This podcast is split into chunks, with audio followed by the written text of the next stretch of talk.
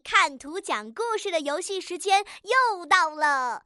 小竹姐姐今天给大家带来的新图有一点点难度哦，请小朋友们认真观察图片当中的内容，里面都有谁？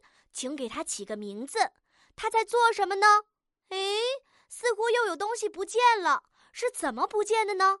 最后的结果又是什么样的呢？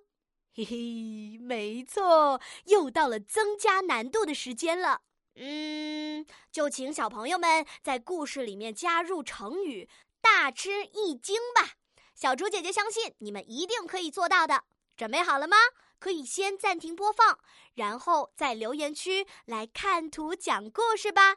小竹姐姐会在留言区认真听你们讲故事，然后挑选出精彩的故事，加精展示哦。